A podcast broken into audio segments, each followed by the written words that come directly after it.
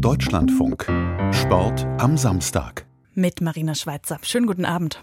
Die 100. Ausgabe des Revierderby in der Fußball-Bundesliga läuft. Es steht 1 zu 0 für Borussia Dortmund. Gerade hat Nico Schlotterbeck getroffen in der 37. Spielminute.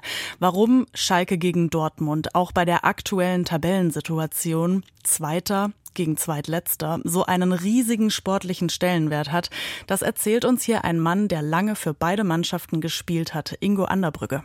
Es gab ja, und das ist auch noch nicht ganz so lange her, unter Jürgen Klopp, sein letztes oder sein vorletztes Jahr. Da war Dortmund ziemlich weit unten und Schalke war auf einem einstelligen Tabellenplatz. Und auch da war es immer gleich. Das Derby ist das Derby. Die Tabelle spielt beim Derby absolut keine Rolle. Am Ende, wenn Schalke 04 dieses Spiel gewinnen sollte, geht es dann um diesen Titel. Die Nummer eins im Pott sind wir. Das ganze Interview gibt's gleich. Er hat auch Forderungen, was Gewaltprävention rund um dieses Derby angeht. Kommende Woche wird FIFA-Präsident Gianni Infantino ohne Gegenkandidat wiedergewählt.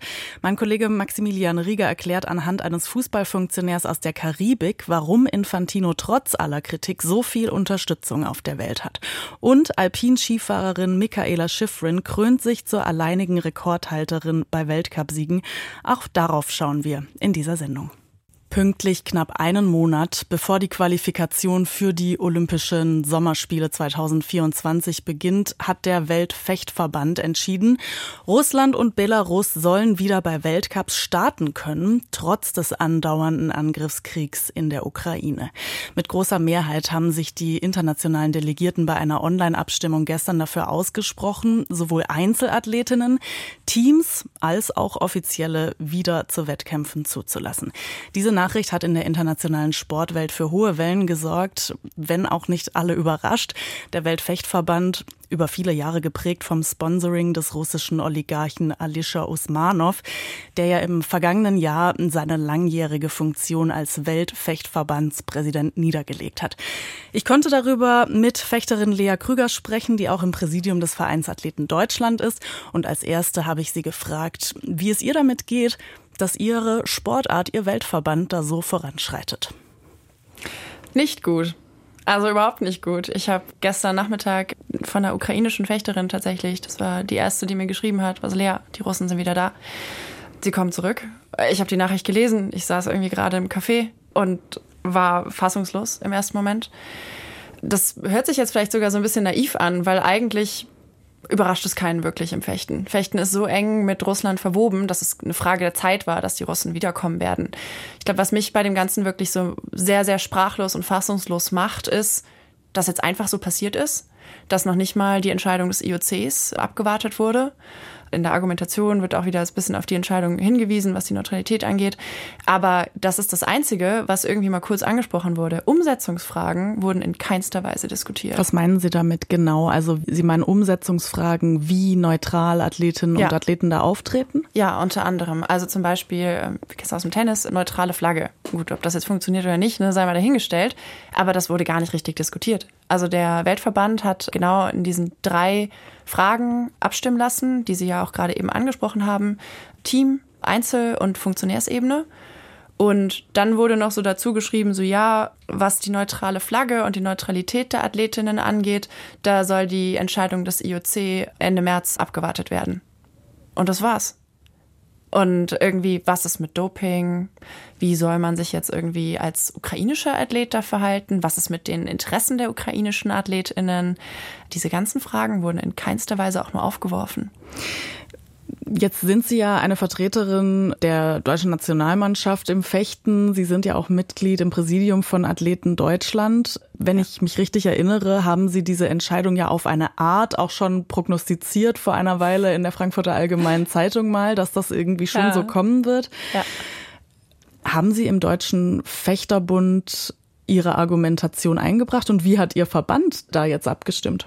Ja, also ich habe die Argumentation definitiv versucht mit einzubringen. Ich bin selber ja nicht mehr Athletensprecherin, habe aber einen sehr fähigen und guten Nachfolger, Leon, und mit dem war ich natürlich in Kontakt und wir haben uns darüber ausgetauscht. Und ich habe ihm auch irgendwie, wenn man in einem Verband Athletensprecher ist, gar nicht so richtig mitbekommt, was eigentlich drumherum passiert und was daran auch hängt. Also in Deutschland die Politik hängt ja irgendwie auch mit da dran. Da sind ja auch Fragen, die entstehen und das muss man sich mal überlegen, bevor man halt in so eine Abstimmung geht und dann Argumente mit anbringt. Mit Leon habe ich viel drüber gesprochen und er hat die Argumente auch eingebracht beim Deutschen Fechterbund. Ja, das auf jeden Fall. Wir haben den Deutschen Fechterbund auch angefragt, weil eben aus einer Mitteilung, die dann gestern verschickt worden ist, gar nicht hervorgeht, wie sich der Verband bei dieser Abstimmung verhalten hat. Deswegen frage ich jetzt nochmal nach, wissen Sie, wie der Deutsche Fechterbund da entschieden hat? Also am Ende ist es ja so, dass es ein Wahlgeheimnis ist also am Ende weiß nur Frau Bokel, wie sie letztendlich abgestimmt die hat. Die Präsidentin des Die Deutschen Präsidentin, genau, danke schön. Ich weiß natürlich, dass es im Vorfeld Abstimmungen auch innerhalb des Präsidiums gab, in welche Richtung man sich da bewegen sollte und kann. Und es gab auch Empfehlungen dementsprechend dann an Frau Bokel, die eben im Präsidium gemeinsam beschlossen wurden. Ja, in der, Sie haben es ja gerade schon gesagt, in der Mitteilung, die rausgegangen ist, ist ja nicht so wirklich viel darüber zu lesen. Was mich auch persönlich sehr enttäuscht hat, weil ich mir sehr gewünscht hätte, dass überhaupt das Abstimmungsergebnis auch mal verurteilt wird. Weil das hat für uns einfach auch Folgen. Und ich glaube, dass das überhaupt noch keiner so richtig gefühlt, jedenfalls, von mir jetzt aus Athletensicht, sich da irgendwie keiner Gedanken drüber gemacht, was dieses Ergebnis jetzt eigentlich auch mit uns hier macht.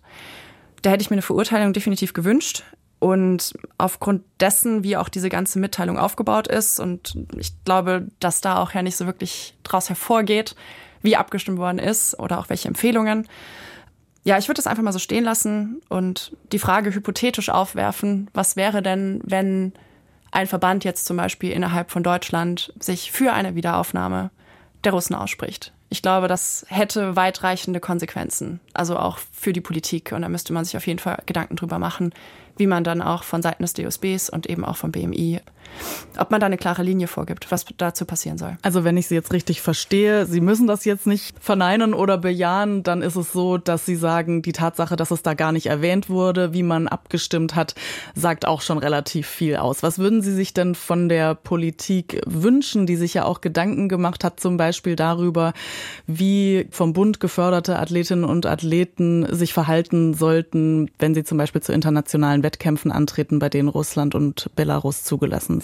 Ja, also ich als deutsche Fechterin komme jetzt in eine Zwickmühle, weil bis jetzt hat das BMI das Statement rausgebracht und die Haltung, dass deutsche Athletinnen nicht finanziert werden, wenn an den Wettkämpfen auch russische Athletinnen teilnehmen. Aber sind da nicht wirklich entscheidende, für Olympia entscheidende Wettkämpfe ausgeschlossen? Ja, voll. Also uns, wie, wie Sie es gerade schon gesagt haben, bei uns fängt ab April die Olympia-Quali an und ab dann wird auf jedem Wettkampf auch wieder ein Russe dabei sein und eine Russin. Und ich weiß, mittlerweile sieht die Praxis auch so aus, dass man dann trotzdem irgendwie Zuwendung bekommt und finanzielle Unterstützung bekommt. Aber schwarz auf weiß habe ich das nicht. Das garantiert mir gerade niemand. Und das sind halt irgendwie Punkte. Ich finde eigentlich die Haltung dahinter richtig, die das BMI und die Regierung da vertritt. Aber mich bringt das jetzt in eine super blöde Situation. Weil eigentlich müsste ich jetzt die Politik bitten, diese Haltung zu verändern, damit ich offiziell auch wieder eine Zuwendung bekomme. Aber das ist ja auch irgendwie wieder eine Frage von Moral und irgendwie von Werten. Und ich finde, darüber muss sich Gedanken gemacht werden. Aber nicht nur darüber, es sind so viele Umsetzungsfragen. Ich möchte auch noch mal ganz kurz, weil das immer wieder auch gerade aufgeworfen wird, die Sache mit dem Boykott natürlich, ich habe jetzt auch, ich habe was auf Twitter geschrieben, darunter einige Kommentare bekommen, boykottieren auf jeden Fall, nicht mehr gegen Russland antreten. Ja, ich kann den ersten Impuls absolut verstehen, aber am Ende ist es meine Karriere, die ich dafür aufs Spiel setze. Und auf der anderen Seite, wenn ich mich jetzt entscheiden sollte, das Ganze zu boykottieren, dann habe ich vielleicht am Ende weniger Punkte auf irgendeiner Rangliste, komme nicht mehr in den Kader rein. Das hat ja wirklich weitreichende Auswirkungen in die eine oder in die andere Richtung. Und das sind alles Sachen, die sind überhaupt nicht geklärt. Und das muss jetzt passieren. Also wenn sich jetzt die Verbände international so aufstellen und das IOC gegebenenfalls, wenn die diese Richtung wirklich jetzt einschlagen, ja, ciao. Um es mal einfach mit diesen Worten zu sagen, da kommt einiges auf uns zu. Es gibt ja in Deutschland ein nationales olympisches Komitee. Das ist in Deutschland der Deutsche Olympische Sportbund. Was ja. erwarten Sie als Athletin jetzt dort, was die Positionierung angeht? Ich glaube, dass eine ganz klare Linie jetzt vom DOSB, würde ich erwarten, rausgebracht werden muss, damit auch andere Verbände in Deutschland wissen, woran sie sich orientieren können und gegebenenfalls auch müssen. Am Ende kann der DOSB nur eine Empfehlung aussprechen, klar, aber das sollte passieren. Und für mich als Athletin kann diese Empfehlung eigentlich nur dahin gehen, dass momentan nicht der Zeitpunkt ist, russische Athletinnen wieder zuzulassen. Ich wollte noch einen Punkt mit Ihnen besprechen und das sind die internationalen Veranstaltungen, die ja auch in Deutschland stattfinden im Fechten. Äh, die sind auch Thema in dieser Mitteilung des Deutschen Fechterbundes, über die wir gerade schon gesprochen haben. Da wird direkt ja so die Sorge mitformuliert, dass Top-Veranstaltungen in Deutschland ein Problem mit dem Weltverband bekommen könnten, wenn zum Beispiel Schengen-Einreiseregeln die Teilnahme von Russinnen und Russen und Leuten aus Belarus verbieten. Ist das aus Ihrer Sicht möglicherweise auch ein Problem, dass man da jetzt als erstes an die eigenen Veranstaltungen denkt? Ich habe es gelesen und ich habe gerade schon gesagt, dass ich mir einen etwas deutlicheren Verurteilungswortlaut in der Pressemitteilung sehr gewünscht hätte. Und ich muss ganz ehrlich sagen, ich glaube, dass wir gerade uns über andere Dinge Gedanken machen sollten, als darüber, ob wir jetzt Veranstaltungen in Deutschland behalten können oder nicht. Ja, das hätte ich mir sehr gewünscht. Also bei uns wird es relevant werden. Alleine wenn ich auf die Europameisterschaften gucke, die werden in Polen stattfinden bei den European Games. Ich denke, die polnische Regierung wird erstmal nicht erlauben, Russen einzureisen. Das wird als Folge haben, dass die Europameisterschaften in ein anderes Land verlegt werden. Aber das sind alles Fragen, über die sich bis jetzt noch niemand Gedanken gemacht hat. Ich werfe die jetzt einfach mal so in den Raum. Und natürlich, ja, wenn man dann erst an die eigenen Wettkämpfe denkt, okay, aber ich glaube, dass erstmal andere Fragen geklärt werden sollten. Das Interview mit Fechterin Lea Krüger haben wir am Nachmittag aufgezeichnet und der Deutsche Fechterbund hat inzwischen wissen lassen, dass man sich nicht zum eigenen Abstimmungsverhalten äußern möchte. Man verurteile den von Russland geführten Krieg in der Ukraine, so hieß es in der Stellungnahme gegenüber unserer Sportredaktion. Und jetzt sind wir bei der Fußball-Bundesliga. Es ist der Tag des 100. Revierderbys. Schalke 04 hat Borussia Dortmund zu Gast bei diesem Spiel, das im gesamten Ruhrgebiet für eine Ausnahmesituation sorgt. Auch daran zu erkennen, dass es laut Polizei ihr größter Einsatz in der Bundesliga-Saison ist. Rund um das Duell befürchten auch die Sicherheitskräfte Auseinandersetzungen rivalisierender Fans. Viel Pyro war zu sehen vor Anpfiff auf beiden Seiten. Trotzdem ist es pünktlich losgegangen und den Bericht von der ersten Halbzeit hat jetzt Jan Wochner. Ein Gewaltschuss von Nico Schlotterbeck macht den Unterschied zur Pause im 100. Bundesliga-Revierderby zwischen Schalke und Dortmund. Der BVB führt verdient mit 1 zu 0 zur Pause. Dortmund hatte mehr vom Spiel, mehr Ballbesitz, mehr klare Torchancen. Und dann in der 38. Minute zappelte der Ball im Netz. Schlotterbeck aus 22 Metern halblinker Position mit dem linken Fuß zog er ab. Wuchtig schlug der Ball rechts unten im Tor ein. Dortmund hatte weitere gute Möglichkeiten. Schalke die große, um in Führung zu gehen. Salazar schoss allerdings frei vorm Dortmunder Tor über die Querlatte. So für Dortmund im Revierderby zur Pause verdient mit 1 zu 0. Und über die Bedeutung dieses 100. Derbys konnte ich vor dem Spiel mit einem Mann sprechen, der das Gefühl von beiden Seiten aus kennt. Der ehemalige Fußballprofi Ingo Anderbrügge war in den 80er und 90er Jahren aktiv und hat lange für beide Vereine gespielt. Das Revierderby hat er siebenmal im Trikot der Dortmunder und 16 Mal für Schalke 04 absolviert. Ich habe ihn gefragt, wie erklären Sie jemandem aus Nordfriesland oder Bayern, warum dieses Revierderby auch noch vor Rivalität strotzt, obwohl da gerade ein Tabellenzweiter gegen einen Zweitletzten antritt?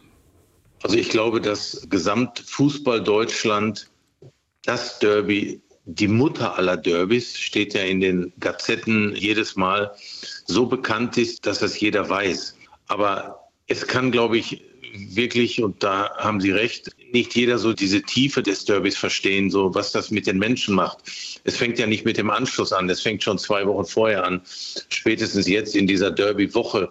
Wir flachsen auch innerhalb unseres Mitarbeiterkreises und das wird in jedem Büro so sein hier im Ruhrgebiet es ist Derbywoche. Wieso nimmst du mir die Kaffeetasse weg? Wieso hast du heute gelbes T-Shirt an? Wieso hast du königsblaue Turnschuhe heute an? Ja, weißt du denn nicht, was am Samstag los ist? Also die fußballbegeisterten Menschen nutzen sowohl im beruflichen Leben als auch im Alltag diese sportliche Situation, um dem Gegner schon zu zeigen, Samstag 18.30 Uhr ist Anstoß. Du weißt, was los ist. Man spricht davon, hast schon Schienbeinschoner an, das Spiel geht los. Also dieses Flachsen, dieses sympathische Miteinander umgehen, finde ich überragend. Und das macht das Ruhrgebiet aus und auch die fußballbegeisterten Fans aus. Und wenn wir jetzt mal allein auf die letzten Jahre schauen, die Teams waren ja mal sportlich auch noch stärker auf Augenhöhe, sage ich mal. Hat es keinen Abbruch getan, dass Schalke gerade sportlich so strauchelt? Nicht beim Derby. Es gab ja, und das ist auch noch nicht ganz so lange her, unter Jürgen Klopp, sein letztes oder sein vorletztes Jahr, da war Dortmund ziemlich weit unten und Schalke war auf einem einstelligen Tabellenplatz. Und auch da war es immer gleich. Das Derby ist das Derby. Letztes Jahr in der Zweitligazeit hat es leider nicht geben können. Das wäre genauso, wenn wir im Pokal aufeinander getroffen wären, wäre das genauso spannend. Also das spielt alles keine Rolle. Und im Moment ist ja so, dass das Momentum so ein bisschen diese Begeisterung bei Schalke 04 wieder sehr stark lebt. Wir sind mit Schalke 04 nicht in Schlagdistanz, sondern auf Augenhöhe mit vier weiteren Teams. Das haben sie sich in den letzten Wochen erarbeitet über eine unheimliche Mannschaftsleistung, über eine Begeisterung. Und bei Borussia Dortmund ist es natürlich so, dass man aus der Champions League raus ist. Man hat den einen oder anderen verletzten Spieler und muss auch dranbleiben, um nicht jeden Punkt zu verlieren gegenüber Bayern München. Aber die Tabelle spielt beim Derby absolut keine Rolle.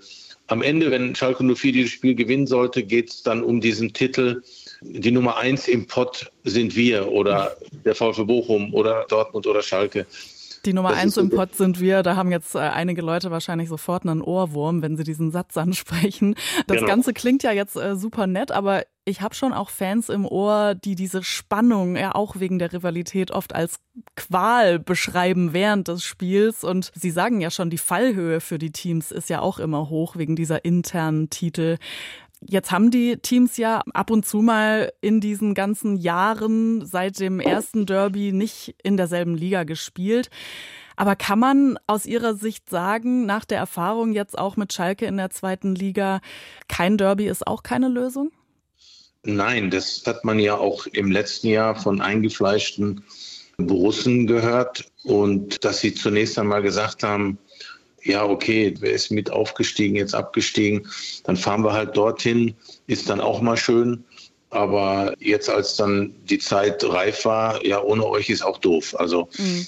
das Derby braucht man dann und möchte es irgendwie auch spielen, denn nicht nur die Spieler lieben den Wettbewerb, auch das Publikum liebt den Wettbewerb. Und man muss manchmal so, wenn man auf der Haupttribüne steht und äh, sieht dann Menschen, wirklich durchdrehen, ausflippen, wo du dann vielleicht manchmal denkst, ey, das ist doch der Zahnarzt oder das ist doch der Steuerberater oder das ist doch der Anwalt oder wo du das vielleicht von diesen Menschen nicht zwingend immer erwartest oder das ist doch der selbstständige Malerbetrieb oder oder oder.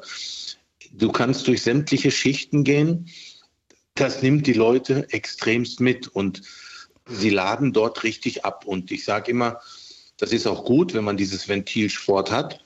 Aber haltet die Hände in den Taschen und lasst die Gewalt außen vor, weil das braucht man nicht. Und diese gewalttätigen Fans, die kann auch dann die Zweitligasaison nicht trösten, beziehungsweise sie sagen, ich brauche das nie. Ja. Das ist ja auch die paar Prozent andere Seite der Gesellschaft, leider Gottes. Ja, diese Gewalt ist jetzt auch gerade wieder Thema gewesen, dieses Jahr wieder deutlich geworden mit dem Überfall auf Schalke-Fans vor drei Wochen mit mehreren Schwerverletzten, an dem ja offenbar auch Hooligans aus Dortmund und Essen beteiligt waren. Dazu hat es ja diese Woche noch eine Razzia in NRW gegeben. Was können denn die Teams tun, um dagegen zu wirken? Die Teams und auch ja vielleicht die Vereine, dass es eben bei Rivalität bleibt und nicht bei Einzelnen von Hass in Gewalt umschlägt? Ja, ich glaube, diese Frage stellen sich die Verantwortlichen jedes Jahr immer wieder. Ich hoffe es. Das ist ja nicht nur ein Thema des Derbys, das ist auch, wenn die Kölner aufeinandertreten, wenn die Bochum aufeinandertreten, Union Berlin, Leipzig, wer auch immer. Das ist leider Gottes so ein bisschen die Gesellschaft, die Entwicklung in unserer Gesellschaft. Ich finde es halt immer wichtig, dass die verantwortlichen Personen, auch die Spieler, vielleicht die eine oder andere Kampagne in den letzten zwei Wochen vor dem Spiel auch kommunizieren dass man immer wieder für Ruhe und für gesellschaftlichen Frieden sorgt. Das ist einfach die Botschaft. Und ich kann da wirklich ein Lied von singen, denn wir haben in unseren Fußballveranstaltungen, das Derby ist jetzt wieder kurz vor den Osterferien und ich garantiere Ihnen, in den Osterferien, in den zwei Wochen bewegen wir so 2000 Kinder. Und da sind auch ein paar bei dem Derby, da bin ich sicher. Mhm. Und da wird der ein oder andere Vater oder Mutter sagen, mein Kind war erste Mal im Stadion, ich habe ihn mitgenommen zum Derby, der wollte seinen Schal tragen, er wollte seine Farben anfeuern und er hat irgendwie einen doofen Blick oder auch irgendwas mitbekommen, wo er Angst bekommen hat. Das hören wir einmal im Jahr. Das ist so. Das können Sie nicht wegdiskutieren. Und das finde ich traurig, dass der Fußball, den wir alle lieben, wo wir auch Nachwuchs benötigen, sowohl in den Kreisligavereinen, dass sie aktiv Fußball spielen, als auch die Begeisterung der Kinder, die zu diesem Spiel wollen, die die Spieler einfach auch als Vorbild sehen. Und dann bekommen sie Angst und sagen, Papa, nee, das brauche ich nicht nochmal. Also das war ja echt schlimm. Und, und nicht schlimm, weil der mal gerufen hat, sondern weil die mitbekommen haben, dass da Fäuste fliegen oder Becher oder was auch immer. Das, das geht nicht. Da müssen wir alle dagegen steuern. Und wenn dieses Interview 0,1 Prozent dazu hilft, dass der ein oder andere auch mit aufpasst, dann ist es gut. Und das muss aber bleiben. Ingo Anderbrügger war das ehemaliger Fußballprofi für Schalke und für Borussia Dortmund. Der BVB kann mit einem Sieg gegen Schalke heute wieder gleichziehen nach Punkten mit dem Tabellenersten, dem FC Bayern. Dem gelang am Nachmittag ein 5 zu 3 Sieg gegen den FC Augsburg. Edgar Endres. Als die Bayern nach nur zwei Minuten durch Berischer 0 zu 1 zurückliegen, scheint vieles aus Augsburger Sicht möglich. Doch die Münchner drehen fulminant bis zur Pause das Spiel. Zweimal trifft der starke Pavard, dazu noch Cancelo und Sané. Augsburg spielt da viel zu passiv. Nach dem Wechsel wehren sich die Schwaben enorm. Doch selbst zwei Treffer durch Berischer per Foulelfmeter und Cardona bringen nichts, weil die Bayern durch Davis zwischenzeitlich auf 5 zu 2 erhöht hatten. So bleibt es dabei. Der FCA ist auswärts in diesem Jahr weiter ohne Punkt. Und die Bayern sind aktuell zu Hause einfach nicht zu knacken. Die Partie Leipzig gegen Mönchengladbach war auch ein Wiedersehen, das von Ex-Gladbach-Sportdirektor Max Eberl, der heute im Dienst von RB Leipzig steht und sich dafür viele Schmähungen von Gladbach-Anhängern anhören musste. Sportlich konnte Eberl heute zufrieden sein. Leipzig siegte mit 3 zu 0. Philipp Weiskirch. Nach anfänglichen Schwierigkeiten wurde es am Ende doch deutlich für RB 3 zu 0 gegen eine Gladbacher Mannschaft, die im ersten Durchgang viele gute Chancen liegen gelassen hatte. Auch nach der Pause wurde es nicht besser. Es gab Foulelfmeter für die Borussia nach Videobeweis, aber Alassane Player scheiterte an Keeper Janis Blaswig. Im Gegenzug die Führung für Leipzig. Nach einem Ballverlust knallte Timo Werner den Ball an die Unterkante der Latte. Dann wurde Player komplett zum Pechvogel. Nach dem verschossenen Elver verursachte er einen für RB. Emil Forsberg verwandelte zum 2 zu 0. Und das dritte Tor des Tages besorgte dann noch Joschko Quadiol nach einer Ecke. Leipzig bleibt auf Kurs Champions League, Gladbach ist seit drei Spielen sieglos. Für Eintracht Frankfurt geht es auch in dieser Saison um einen Champions League-Platz, für Gegner VfB Stuttgart um den blanken Klassenerhalt. Es hätte ein ungleiches Duell sein können, wurde aber ein verdientes 1 zu 1. Philipp Hofmeister. Erneut ließ die Elf von Oliver Glasner gegen den Abstiegskandidaten aus Stuttgart sehr vieles vermissen. Allen voran Leichtigkeit, Selbstverständnis und Torgefahr. Nach einer ganz schwachen ersten Hälfte schoss Kapitän Sebastian Rode die Eintracht zwar sehenswert in Führung, doch in der Schlussphase entglitt den Hessen das Spiel komplett. Stuttgarts Joker Silas traf zum Ausgleich. Der VfB war am Ende dem Sieg deutlich näher als die Eintracht, bei der zu viele Leistungsträger weiterhin zu sehr mit sich selbst beschäftigt sind. In dieser Frankfurter Form wird das ohnehin schon schwere Champions League Auswärtsspiel in Neapel am Mittwoch zu einer fast schon unmöglichen Mission. Ebenfalls ein 1 zu 1 gab es bei der Partie der abstiegsgefährdeten Berliner Hertha gegen Mainz 05. Tabea Kunze mit dem Spielbericht. Es war ein Unentschieden, das niemanden glücklich machte. Hertha BSC kann sich mit dem 1 zu 1 gegen den FSV Mainz keine Luft im Tabellenkeller verschaffen. Die Gäste holen nach vier Ligasiegen in Folge dieses Mal nur einen Punkt und verpassen damit den Anschluss an die Spitzengruppe der Liga. Die erste Halbzeit gehörte einer intensiv und engagiert spielenden Hertha, die in der 18. Minute durch einen glücklichen Handelfmeter in Führung ging. Der Videoassistent meldete sich, als Barrero den Ball nur minimal mit der Hand berührte. Ein Gangkampf verwandelte sicher. Nach der Pause glichen aktivere Mainzer aus. Ajorg traf in der 57. Minute mit einem Drehschuss ins rechte obere Eck. Ein Jahr ist es her, dass Bernd Neuendorf zum DFB-Präsidenten gewählt worden ist. Dazu gibt es übrigens in Sport am Sonntagmorgen ein Interview mit Neuendorf selbst. Das kann man auch schon jetzt in der Deutschlandfunk-Audiothek nachhören. Kommende Woche geht es an höherer Stelle um eine Personalie im Fußball. FIFA-Präsident Gianni Infantino steht zur Wiederwahl. Unter anderem in Deutschland gibt es ja viel Kritik an ihm. Trotzdem, am Donnerstag wird der umstrittene Infantino ohne Gegenkandidat mit wohl großer Mehrheit wiedergewählt werden. Auch dank Unterstützer aus der Karibik. Mit einem dieser Unterstützer hat Maximilian Rieger gesprochen. Für einen Fußballfunktionär besitzt Egbert Lackle eine erstaunliche Wahrnehmung des eigenen Images. Jeder Fußballverband, ohne Ausnahme, ist für den normalen Fan eine Gruppe korrupter Menschen, die Geld in ihre Taschen stecken. For the common fan, it's just a group of corrupt people sitting there and putting money on their own pockets. Lackle ist aktuell Präsident des Fußballverbandes von Aruba. Die kleine Karibikinsel liegt vor der Küste von Venezuela. 110.000 Einwohner, 28 Fußballvereine. If you look at the numbers, you can compare it to a small German town. Man kann das mit einer kleinen Stadt in Deutschland vergleichen. Nur, dass wir FIFA-Mitglied sind und eine Nationalmannschaft haben und dadurch große Verantwortung. Das zeigt sich auch bei der Wahl zum FIFA-Präsidenten. Lackles Stimme hat genauso viel Gewicht wie die von DFB-Präsident Bernd Neuendorf, obwohl es in Deutschland fast tausendmal mehr Vereine gibt. Aber auf dem FIFA-Kongress hat jeder Verband eine Stimme, egal wie groß oder finanzstark er ist. Die Kernländer des Fußballs aus Europa und Südamerika, sie haben auf FIFA-Kongressen keine Mehrheit. Da sind wir als Westeuropäer oft in der Minderheit, um das ganz klar zu sagen. Ich kann und ich werde versuchen, da garantiere ich Ihnen auch für, dass wir mit kleinen Schritten vorankommen. Aber die Vorstellung, dass wir maximale Forderungen sofort umsetzen, die ist einfach weltfremd. Sagte DFB-Präsident Neuendorf vor kurzem vor dem Menschenrechtsausschuss des Bundestags. Und so wird FIFA-Präsident Gianni Infantino sicher wiedergewählt werden. Einen Gegenkandidaten gibt es nicht. Und die allermeisten der 211 Mitgliedsverbände unterstützen eine Wiederwahl, trotz der Ermittlungen, die gegen Infantino in der Schweiz laufen. Auch Egbert Lackle aus Aruba. Wenn ich mir die letzten Jahre angucke, natürlich gibt es da ein paar Sachen, über die diskutiert wird. Aber wenn man sich das große Ganze ansieht, die Veränderungen bei der FIFA, wurden viele positive Schritte gegangen. Uh, ein wichtiger Faktor, das Geld. Die FIFA hat in den vergangenen vier Jahren mehr als sieben Milliarden US-Dollar eingenommen. Viel von diesem Geld landet bei den Verbänden, die diese Einnahmen für ihre laufenden Kosten oder Infrastrukturprojekte ausgeben dürfen. Unter Infantinos Vorgänger Sepp Blatter gehen in vier Jahren eine Milliarde US-Dollar an die nationalen Verbände. In seiner Bewerbungsrede 2016 verspricht Gianni Infantino den Funktionären, diesen Betrag zu erhöhen. The money of FIFA is your money. Das Geld der FIFA ist euer Geld. Es ist nicht das Geld des FIFA-Präsidenten. Es ist euer Geld. Ihr seid die nationalen Verbände und das Geld der FIFA muss für die Entwicklung des Fußballs dienen und für nichts anderes. Infantino gewinnt die Wahl und er hält sein Versprechen. In den vergangenen vier Jahren hat die FIFA rund 2,5 Milliarden US-Dollar an die Verbände ausgezahlt. Für viele Verbände die Haupteinnahmequelle.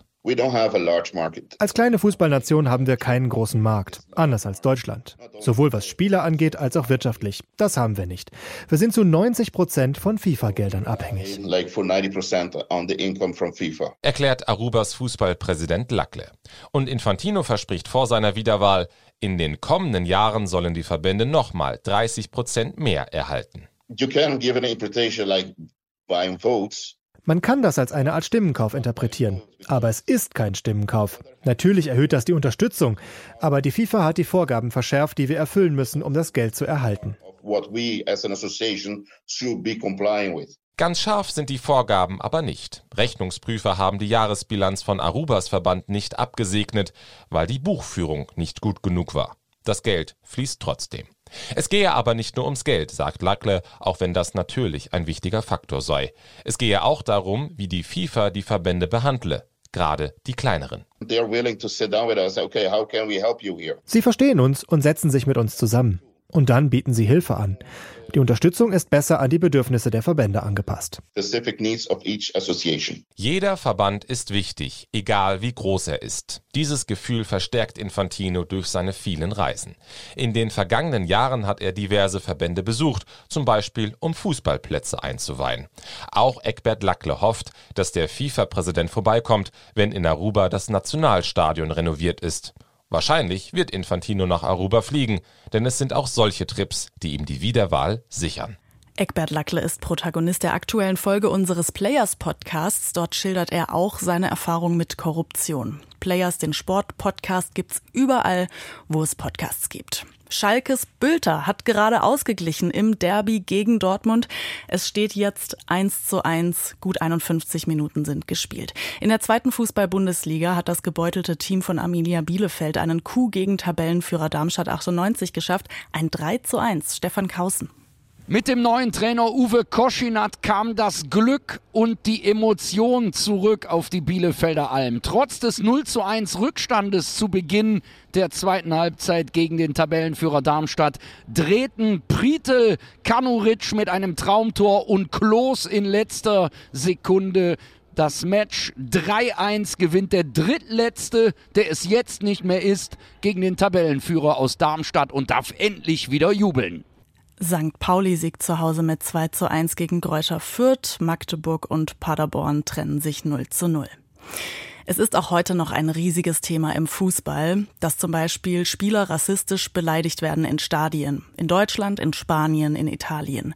Es gibt da ein Problem im Fußball und auch in der Gesellschaft. Sehr häufig müssen sich Fußballvereine und Verbände dafür kritisieren lassen, dass sie außer gelegentlicher symbolischer Kampagnen nicht genug tun gegen Diskriminierung aller Art.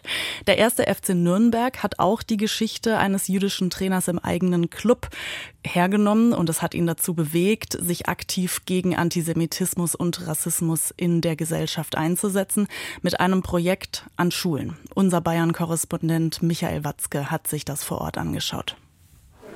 Ein Klassenzimmer am Platengymnasium in Ansbach bei Nürnberg. Hier sollen gleich 21 Schülerinnen und Schüler die Geschichte von Jenö Konrad und dem ersten FC Nürnberg kennenlernen, erklärt Johannes Ort vom Fränkischen Fußballclub. Insgesamt sind es heute drei Teile beim Auftakt vom Jenö Konrad Cup. Bernd Siegler, unser Historiker, wird das Leben und Wirken von Jenö Konrad erzählen. Danach werden wir interaktiv mit den SchülerInnen, gehen in eine Quizrunde und dann erzähle ich was zur Rolle und zum Wirken unseres Vereins ähm, Richtung der Präventivarbeit, die wir, die wir betreiben. Die 14- und 15-jährigen Jugendlichen warten schon gespannt. Und nicht nur die, verrät Schulrektor Jochen Heldmann. Unsere Lehrkräfte sind zum Teil Anhänger des ersten FC Nürnberg und äh, wir haben natürlich auch viele geschichtsinteressierte Kolleginnen und Kollegen, die da Kontakte dann auch knüpfen. Also im letzten Schuljahr war schon eine Gruppe unterwegs und hat sich da beim ersten FC Nürnberg äh, umgeschaut und da auch Kontakt bekommen mit der Historie, gerade im Bereich der Verfolgung der Juden. Darum geht es beim Jenö Konrad Cup. Geschichte anschaulich zu vermitteln und mit der Jetztzeit zu verknüpfen über den Sport. Das Team vom 1. FC Nürnberg betritt das Klassenzimmer. Vereinshistoriker Bernd Siegler erklärt den 8- und 9-Klässlern das Leben des Fußballtrainers Jenö Konrad mit einem aktuellen Vergleich. Jürgen Klopp, der deutsche Trainer des FC Liverpool, sei Christ was für seinen Trainerjob eigentlich unerheblich ist. Aber Religion spielt in unserer Geschichte eine Rolle. Und wenn man das in die Jetztzeit transportieren würde, FC Liverpool verliert zweimal knapp gegen FC Chelsea und dann würden in englischen Zeitungen stehen, der FC Liverpool geht am Christentum zugrunde. Wäre doch völlig unvorstellbar, oder? Und genau das ist vor 90 Jahren passiert und im Mittelpunkt dieser Geschichte steht Jönö Konrad. Der Jude Jenö Konrad war Anfang der 30er Jahre Trainer des fränkischen Fußballclubs 1. FC Nürnberg.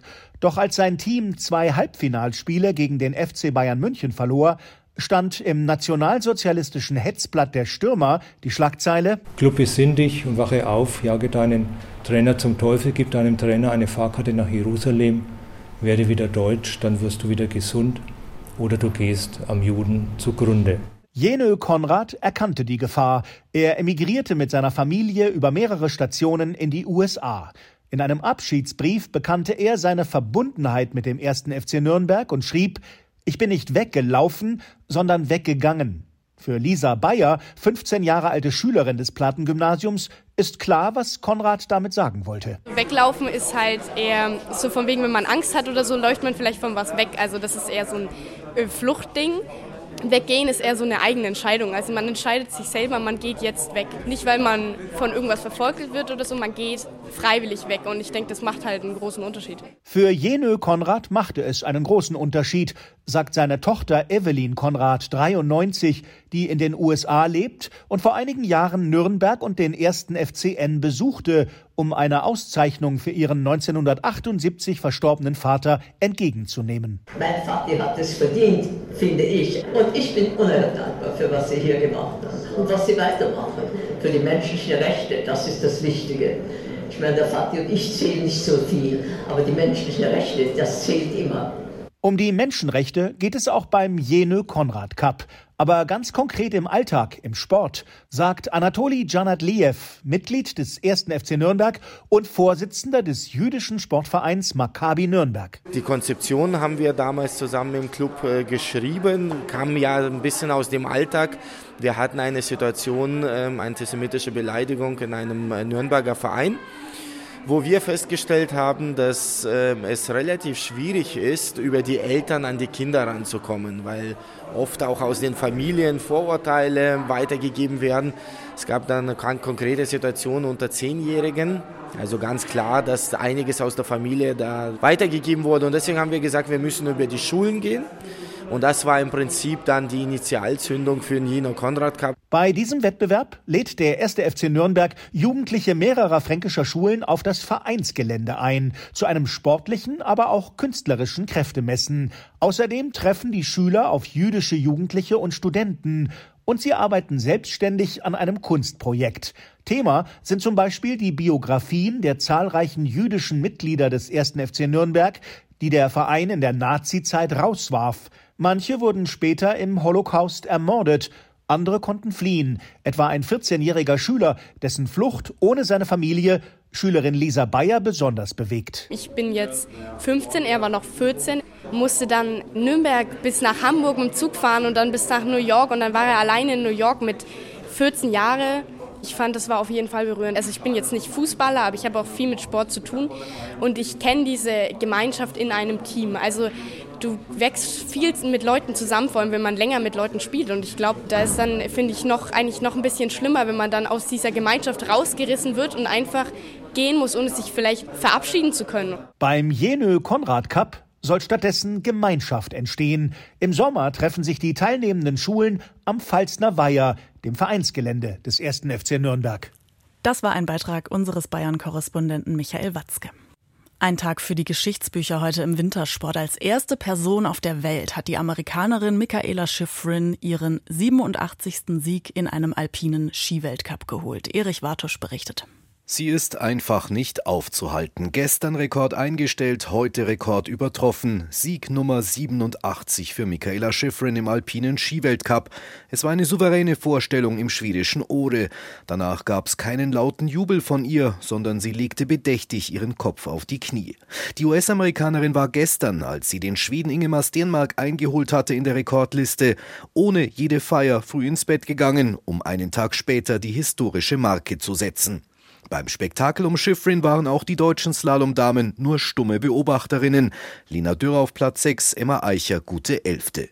Nur Rang 29 erreichte dagegen Fabian Gratz als einziger Deutscher im Finale des Riesenslaloms von Kranjska Gora. Eine Ewigkeit hinter dem siegreichen Schweizer Marco Odermatt. Der Weltmeister hatte auf der immer weicher werdenden Piste seinen Vorsprung aus Lauf 1 gut verwaltet und siegte vor dem Franzosen Alexis Pinturault. Und den Erfolg von Michaela Schifrin wollten wir einordnen lassen von einer bekannten deutschen Skifahrerin. Ich habe am Nachmittag dazu Hilde Gerg erreicht, die 1998 in Nagano Olympiagold geholt hat. Auch sie hat die Karriere von Michaela Schifrin verfolgt und so würdigt sie den Rekord der Amerikanerin. Ja, das ist unglaublich. Also was die Michaela die letzten Jahre da in den Schnee gezaubert hat, das kann man eigentlich mit Worten gar nicht würdigen, weil einfach ihr Fahrstil, auch ihre Art Ski zu fahren, ein völlig andere ist als wir der Rest der Welt. Umsonst gewinnt man ja nicht so viele Weltcuprennen. Also die Skitechnik, die die Michaela Schifrin schon als junges Mädel sich angeeignet hat oder die Voraussetzungen, die sie da mitbringt, die sind natürlich schon extra klasse und auch der Mindset und der Umgang, wie sie mit den Medien spricht, wie sie allgemein sehr aus dem Herzen spricht, sehr ja, modern angepasst ist, sich auch von dem ganzen System da nicht zu sehr ein engen lässt, das ist schon bewundernswert. Also sie ist jetzt da ja nicht nur im Sinne des Siegens ein Vorbild, sondern auch, wie sie abseits auftritt. Großen Respekt, ja. Was würden Sie denn sagen, also abseits von der Persönlichkeit, die Sie da auch beobachten und natürlich auch Ihren Fähigkeiten, ist das Besondere, das, was einen dann wirklich auch an die Spitze bringt, dass man eine absolute Allrounderin ist und auch in, ja, vielen Disziplinen irgendwie stark ist? Oder was würden Sie sagen, was das dann am Ende ist, was so eine Marke möglich macht?